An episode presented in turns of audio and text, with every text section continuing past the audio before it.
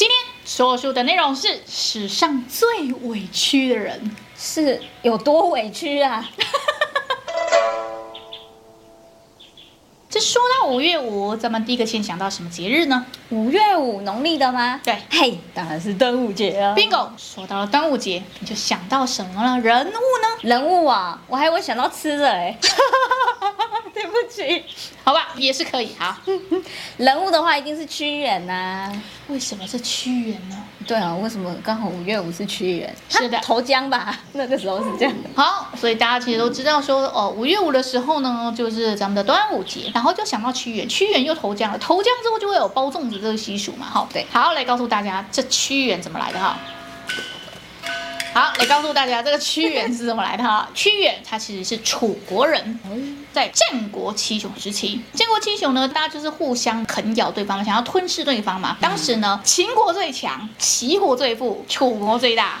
好，这三大国如果合在一起的假设，秦国那时候呢，赫赫有名的是秦昭襄王，还有嬴政，对，是不是都是最强大的君主？嗯，关于这个故事，你们可以回去看史上最会骑马的人就可以理解了哈。然后呢，他们呢往东兼并其他六国嘛。嗯，那如果说齐国最富，楚国最大，要是齐跟楚合在一起了，那秦国还有机会吗？地图来看哈，秦国要东出六国，它是不是就在左边？嗯，好，秦在左边呢，右边的上方刚好就是齐国。嗯，那齐国最富了嘛，下方呢就是楚国，楚国最大嘛，所以中间刚好只是夹了一个小韩国。它要东出个六国的情况下，齐跟楚要是合在一起了，那它是不是就出不来了？对，可以讲。那如果秦跟这两个其中一个合了，那是不是就可以全部吃掉了？嗯，所以呢，那时候就出现了非常赫赫有名的说客。所谓的说客，那时候你们听过连横政策和合纵政策？好，合纵哪一个说客发明的啊？哎，又被考了，查，请大家看前面。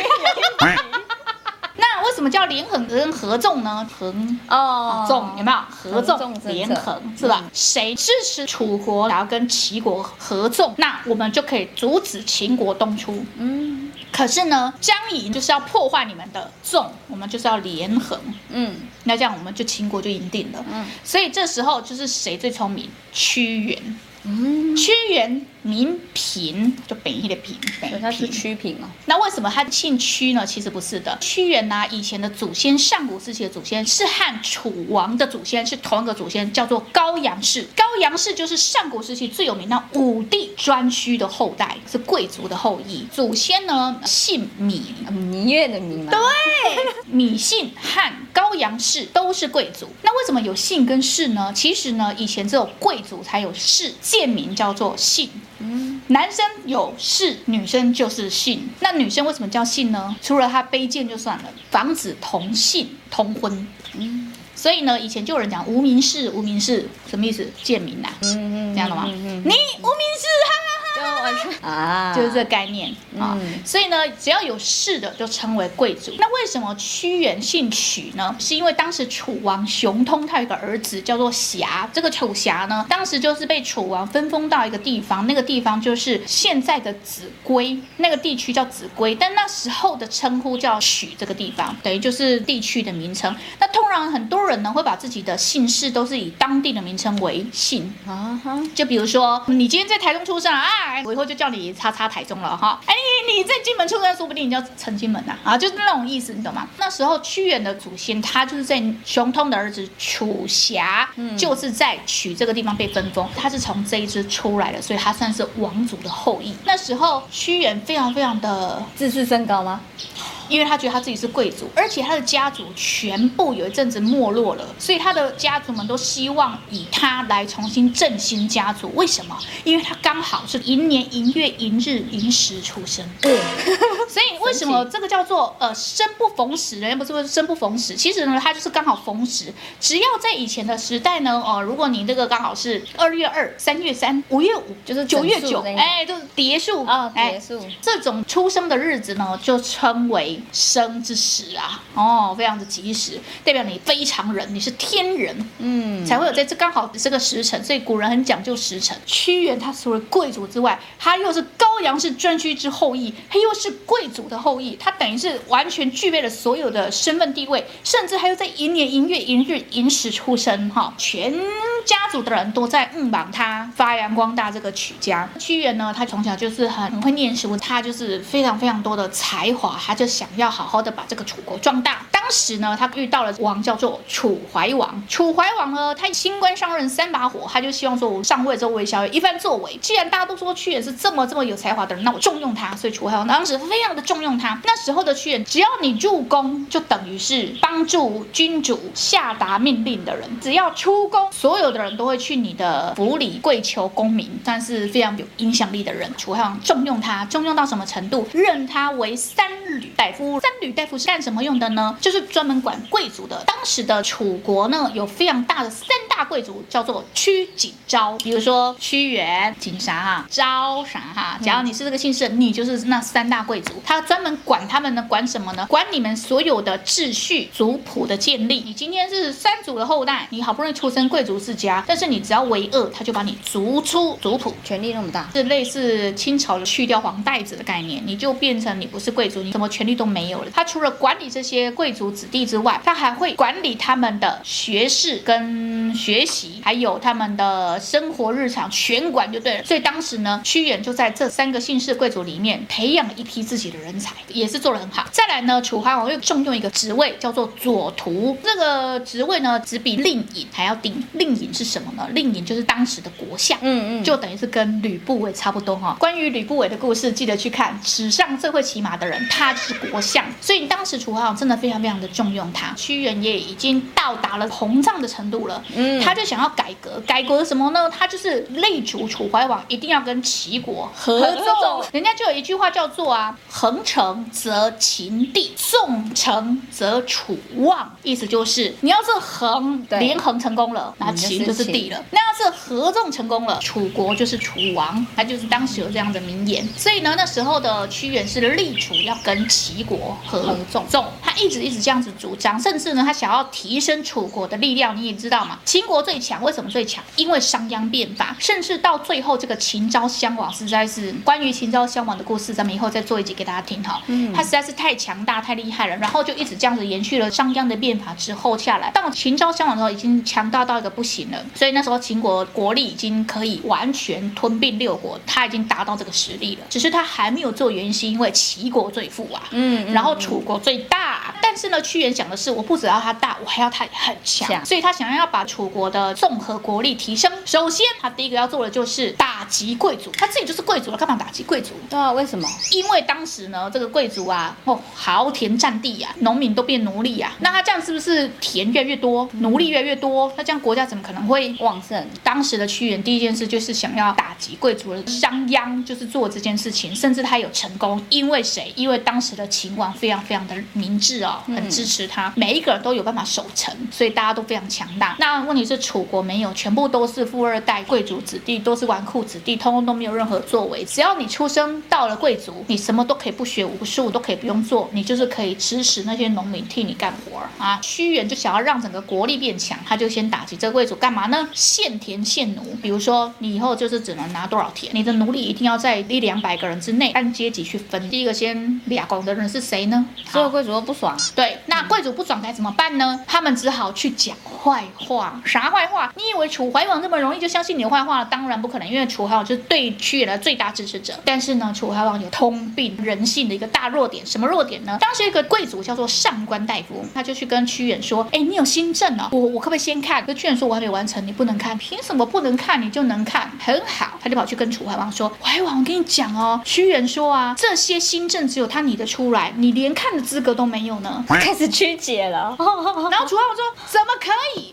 界上只有我最能干。嗯、屈原搞得好像比我更能干。这个新政都是他讲的一样，这个国家变强大都是他的功劳，这样是不行的。”楚怀王就是因为这样上当了。他殊不知，就是因为上官大夫看不到那些新政。其实那时候屈原这边还没有完成，完成之后，他当然就会先颁布给楚怀王嘛。楚怀王当然不知道上官大夫是在挑拨啊。从那个时候开始，楚怀王对屈原非常非常的冷淡，开始有点疏远。这好死不死呢，这个楚怀王呢已经上当过一次了哈。屈原就被流放两次，第一次就在楚怀王时期，第二个就是在楚清襄王时期哈。嗯，这楚清襄王这段就是在楚怀王之后嘛。为什么会有楚清襄王的出现呢？等下跟大家讲。有一次呢，秦国嘛，为了阻止屈原把楚国跟齐国合纵成功，他们就派了一个超强说客叫做张仪，他就跑来想要做连横政策，嗯，他就怕他们合纵成功嘛，跟楚怀王说，哎，楚怀王，楚怀王这样子好了，我们先试好，如果你跟齐国断交，嗯，我们秦王说了，就把商于之地六百里地送给你。楚怀王说，哇塞，我只要跟齐国断交，我就有六百里耶，我就莫名其妙就可以得到更庞大的土地，我的楚国不是更强大了吗？好好好，没问题。哎，齐国啊，咱们从此以后，嗯，就断交，拜了。张仪就回去了。所以有一天呢，楚怀王就说，哎，那六百里地该兑现了，我都去跟他断交了。他就派了一个使者去秦国要。张仪就说，啊，你们楚怀王听错了，我当初说是六公里啊，我哪有说六百里啊？你搞错了吧？楚怀王的使者就，哦，怎么办？好吧，那我就只好回去跟楚怀王讲。哎，楚怀王他说只有六，楚怀王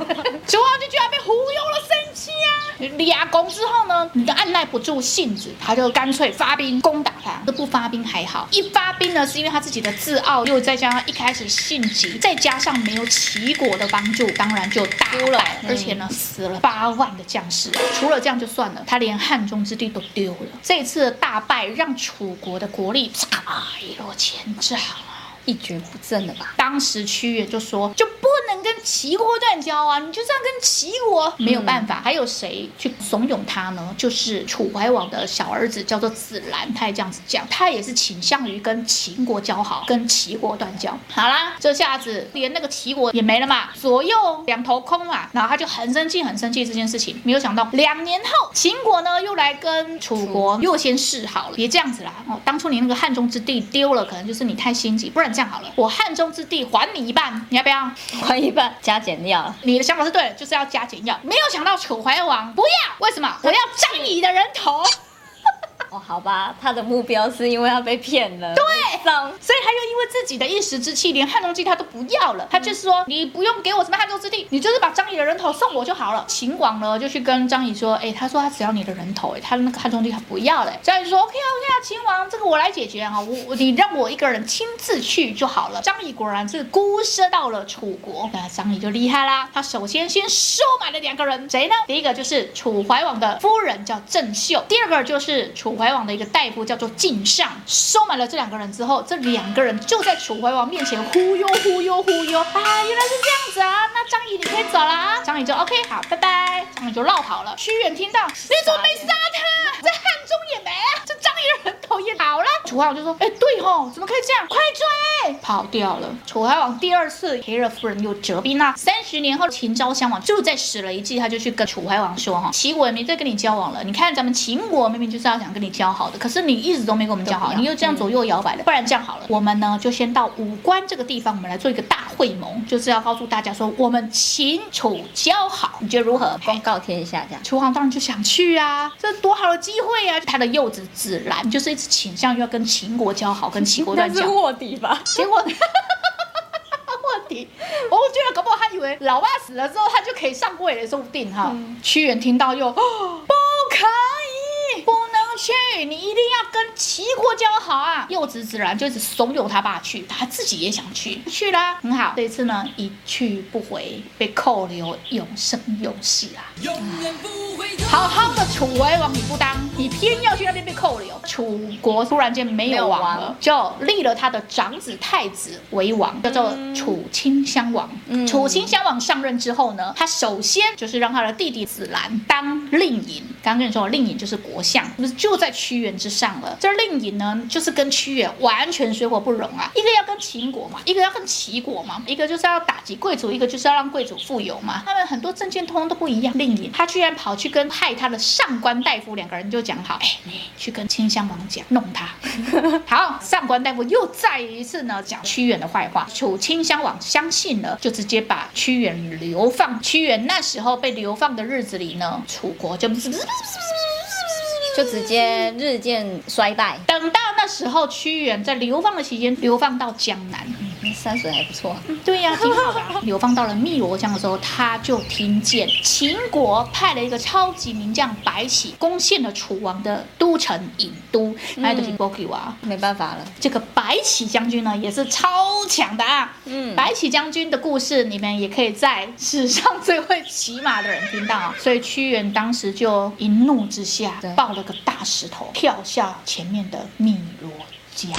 哦，所以他是气愤成这样子，只好自己就这样了。对，所以呢，他要是没跳，可能就会评价不一样。但是他这一跳呢，被后人评价为贬谪之客，意思就是说哈，你只是得不到王的心，你就是被贬，然后你就这样不甘愿，你就跳了。众说纷纭，因为他太过正直，又太过忠，所以导致他不会做趋炎附势，又不会附和，又不会迎合政敌，他通通都不会装，容易受到陷害，然后也得不到怀王的心。否则楚怀王是他第一个支持者哦，就因为这样中计了。中计之后，他还不会做一点转弯，比如说去跟上官大夫媾和，比如说去跟子兰媾和，他永远全部都不愿意，他就是这样一直被陷害，一直被陷害，到最后就这样结束了，他就挑了命江。为什么都是五月初五呢？原因就是因为五月五本来就是当地一个民族或者是重大节日，就是他跳汨罗江的那个日子，可能就在五月五的左右。那为了纪念他，所以才把它定在五月五，就是纪念屈原。那因为屈原就是非常的正直，非常厉害，有才华的，忠臣难当，对，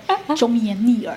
秦国太多太多厉害的将军、说客、人才济济，楚国好不容易得到了一个屈原这样的人才，结果。没有，其实那也是君王的问题啊，太容易三心二意了。对，就是左右摇摆，就就永久被扣留在秦国，回不来。历代君王都是有疑心，真的是讲两三句就一定讲说，我那个为什么他会比我厉害？他怎么可以比我厉害呢？你全世界应该是我最能干啊！就是这种心态，很容易就被挑拨了。屈原他的一生是这样子。所以屈原其实是一个非常厉害的人，但是就是做人不够厉害，不然他是一个很有才华的人。哎，我听的民间故事是这样子的：怕他的身体被鱼虾吃，居民在开始装一些竹筒饭呐、啊，然后丢进河里面呐、啊，那些鱼虾们去吃那个竹筒饭，对对对对，然后不要吃他的身体，身体这样子。嘿，然后还有那个划龙舟，是因为就铿铿锵锵嘛，要把那些吓走。这就是一个美好的传说，祝大家端午节快乐！